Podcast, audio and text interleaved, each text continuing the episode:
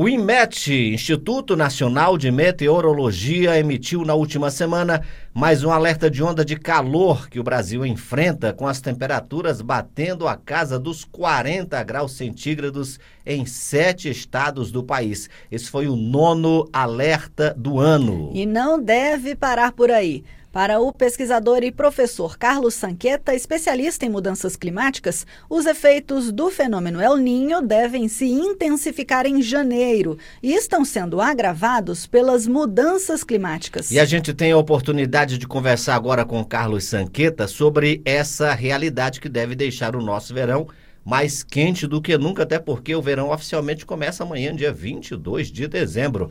Professor Carlos, bom dia, muito obrigado pela sua participação aqui na Rádio Senado. Muito bom dia a todos, Gesiel e Raquel, aqui do Conexão Senado. Estamos ah, aí prontos para conversar sobre esse assunto tão importante na pauta de hoje. Professor Carlos, hoje a gente começou o Conexão Senado e aqui a gente recebe mensagens de todo o Brasil. E no Zap muita gente, a grande maioria das mensagens de hoje foi de gente comemorando a chuva, principalmente no Nordeste, aqui no DF também foi uma madrugada chuvosa, aquele alerta de onda de calor terminou pelo menos temporariamente, professor? É, é bastante temporário esse esse fenômeno agora dessas chuvas é, recentes e nós temos a perspectiva de termos essas chuvas esporádicas, mas a perspectiva é de termos calorão aí em vários momentos desse verão. Eita, podemos esperar calorão então. O professor, e como é que as mudanças climáticas estão afetando então o El Ninho, que a gente sempre bota a culpa aí no El Ninho, né, de tudo que acontece. Fica quente é culpa do El Ninho, esfria é culpa do El Ninho. Como que as mudanças climáticas podem afetar esse fenômeno?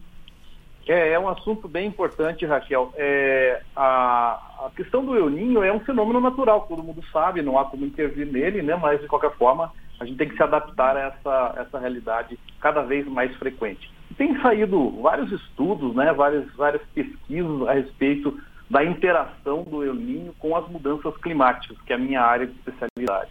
Então, o que tem que ser observado é que cada vez mais as mudanças climáticas decorrentes das ações uh, das atividades humanas né, alteram a frequência e a intensidade do El Ninho. Isso que é importante dizer. Estudos, esses estudos que eu estava mencionando, trazem evidências de que haverá uma, uma magnitude maior dos El Ninhos e também uma intensidade eh, e frequência mais recorrentes. Portanto, né, as mudanças climáticas, sim, nós podemos agir. Né? Nós devemos buscar formas de reduzir as emissões de gases de efeito estufa, tanto com medidas de mitigação, né, eh, de redução das nossas emissões cotidianas em vários eh, âmbitos da nossa vida e das organizações, e é, também nos adaptarmos a essa mudança climática através de processos que nós já hoje em dia atuamos aí, né, de diferentes maneiras.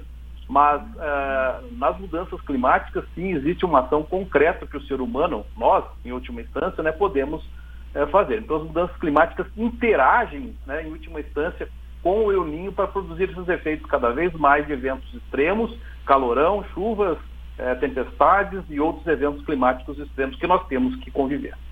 Ou seja, essa sensação de que realmente a cada ano a gente está sentindo que o calor está aumentando, não é só uma sensação, é na realidade isso está acontecendo mesmo. E a possibilidade para o futuro. A gente vê as COPs, né, toda reunião falando exatamente sobre essa preocupação, principalmente dos especialistas, cientistas, governos, instituições, com relação ao aumento gradativo da temperatura. A gente pergunta. Pode ser feita alguma coisa para barrar esse processo ou a gente já passou daquela linha delimiнаtória de que se pode ainda fazer alguma coisa?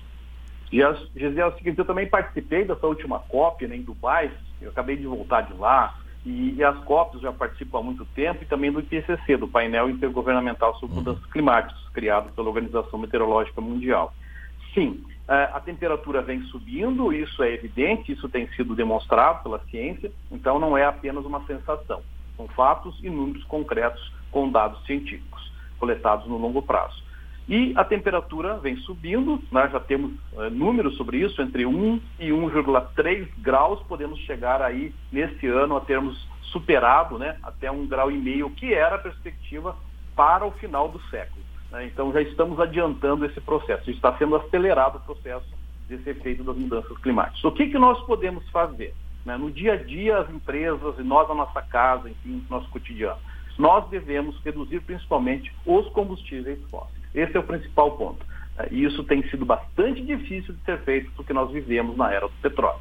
Então podemos trocar gasolina por etanol, uma boa medida. Podemos reduzir a nossa a, a pegada hídrica em casa. Podemos é, usar energia é, renovável, né, painéis fotovoltaicos na nossa empresa, na nossa indústria, na nossa casa, em qualquer lugar. Então existem várias medidas e essas medidas combinadas trazem um efeito muito significativo. Portanto, o que se busca hoje em todo o mundo, nos acordos na ONU, é não passar de um grau e meio até o final do século, que nós estamos chegando já à beira disso. Existe o limite de dois graus também, que é uma outra medida que vem se usando como um, um, um, um limiar, que nós não devemos deixar passar. Caso contrário, teremos efeitos bastante negativos em segurança alimentar, segurança hídrica. Então, o que, que nós podemos fazer em última instância? Nós, pessoas, organizações, empresas, enfim, governos, ONGs, é agir em reduzir os combustíveis fósseis e também, no caso específico do Brasil, reduzir o desmatamento, utilizar uma agricultura mais sustentável. É possível fazer isso. E nós, enquanto consumidores, enquanto cidadãos, nós podemos cobrar né, das organizações, das empresas, de quem produz, que faça algo né, em prol do clima. Sobre essa redução dos combustíveis fósseis que o senhor acabou de falar, nessa última COP, professor, é, parece que uma das discussões foi exatamente é, se teria uma resolução mais firme com relação a essa questão. O que, que ficou decidido? Então, é, o debate foi intenso, né? os países mais dependentes na sua economia do petróleo tiveram e demonstraram sua força, né? principalmente porque o país que hospedava a COP, né? Emirados Árabes Unidos tem, uh, teve uma importância política grande e, e se alinhava né, para termos medidas mais significativas de redução, de compromissos de redução do uso do petróleo, do gás, do carvão né, até as próximas décadas, 2030, 2050, e em 2050 já termos uma sociedade descarbonizada em termos de combustíveis fósseis. Mas isso, evidentemente, não ocorreu. Houve uma, uma decisão muito mais tênue né, de redução gradual, de eh, compromisso de reduzir os combustíveis fósseis de uma maneira né, bastante mais tênue, como eu dizia. Né? É, então, a, a decisão foi importante. Primeiro, se reconheceu pela primeira vez que é necessário reduzir o consumo de fósseis. Esse é o primeiro ponto. Isso nunca havia sido decidido, então foi uma vitória. Por outro lado, se esperava que se estabelecessem metas. Quanto por cento vai ser reduzido? Isso ficou combinado num certo momento da COP, negociado entre as partes, que seria até 2030 eh, seriam, seriam tomadas medidas para reduzir em 50% o petróleo e 45% o gás. E o carvão seria eliminado praticamente sem mais uso daqui para frente. Todos os países se comprometeriam a reduzir quase que de imediato o carvão. Mas isso não vingou, não vingou, não conseguimos essa vitória. Então nós temos duas questões. Uma, vitória, que conseguimos colocar a pauta de reduzir e diminuir a dependência dos fósseis e partir para pelo menos triplicar a matriz é, renovável de todos os países. Isso os países conseguiram é, acordar, né, conseguiram fechar um acordo. Por outro lado, os fósseis ainda nós temos que lutar mais, temos que trabalhar mais nas próximas negociações, nas próximas COPs, para conseguirmos colocar metas efetivas numéricas para que os países possam se orientar e cumprir essas metas. Quem sabe um compromisso mais forte em Belém, né, professor? Isso é um bom momento, uma boa ocasião, né? E o Brasil aí tem um papel importante. Até agora tivemos várias COPs em países fósseis, né? Dependentes dos fósseis. Já fui em várias, na Polônia, no Catar, nos Emirados Árabes, enfim. Esses países que puxam a COP, agora próxima será no Azerbaijão. Sempre esses países puxam as COPs para tentar um pouco né, arrefecer os ânimos de quem quer conter o uso é, é, intensivo de combustíveis fósseis. E agora temos essa COP né, em 2025 aqui no Brasil, em Belém, é a grande oportunidade de mostrar as soluções baseadas na natureza, a diminuição do desmatamento, uma agricultura sustentável regenerativa, o uso dos renováveis, que o Brasil é muito, é, muito desenvolvido, né? o Brasil é uma potência em termos de uso de, de renováveis, o etanol, o hidrogênio verde, etc. Então, é um momento é, áureo para nós no Brasil e esperamos que realmente nós tenhamos né, força e capacidade de articulação, porque o, o papel do, do organizador, né, de quem preside a COP no país, é fundamental para ter resultados concretos. Então, esperamos reverter esse processo e acelerar isso de tal forma que nós possamos mostrar aqui outras conotações, outras formas de agir né, em prol do clima, diminuindo a, a dependência dos combustíveis fósseis.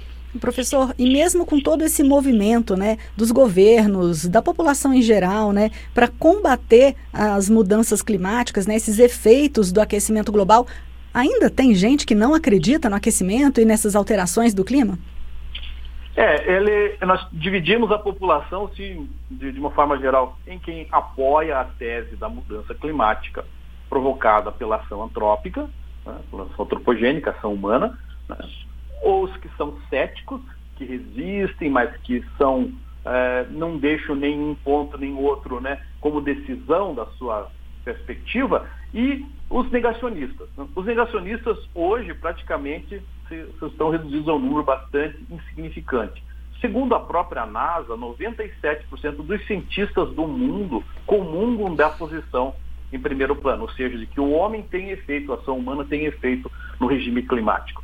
E existem pessoas que, às vezes por má, má informação, ou por falta de uma leitura mais orientada, porque na internet nós encontramos muita informação, é importante que se diga, e essas informações às vezes não são filtradas né, por, por, por um lastro científico. Portanto, é, é importante destacar e recomendar que as pessoas leiam as fontes mais fidedignas, fontes oficiais, e possam, mesmo advogar o princípio da precaução, mesmo que eu não acredite, que você aí ouvinte não acredite nisso, digamos que você tenha muitas dúvidas, que seja cético, você advoga o princípio da precaução. Que é o seguinte, na dúvida, né, faça a sua ação, porque emitir gás de efeito estufa não traz benefício nenhum provocar mudanças climáticas, mesmo na dúvida, é melhor se orientar e fazer algo em prol do, do seu, seu enfrentamento. Então, as pessoas que ainda têm alguma resistência, eu diria, sugiro e recomendo, né, que façam a sua parte, que contribuam. Mesmo que a ciência adiante possa revelar outros fatos, que a ciência continuamente evolui, né, que faça a sua parte, porque a natureza, com certeza, nós devemos zelar da nossa casa, da terra, né, do, do, do, cuidar com o nosso resíduo, usar energias renováveis, isso não é só para o clima, isso é bom para o planeta, para a nossa própria vida. Portanto, você que é aí resistente, né, não deixe de contribuir e conhecer mais esse assunto com fontes fidedignas. Professor Carlos Sanqueta, muito obrigado pela sua entrevista aqui à Rádio Senado. Informações muito importantes para a gente entender mais um pouquinho e também se integrar nessa luta aí com relação às consequências do aquecimento global. Professor, boas festas e até uma próxima oportunidade. Boas festas para vocês, e um grande abraço, Raquel, e fico à disposição para outras oportunidades. Um grande abraço a todos os ouvintes.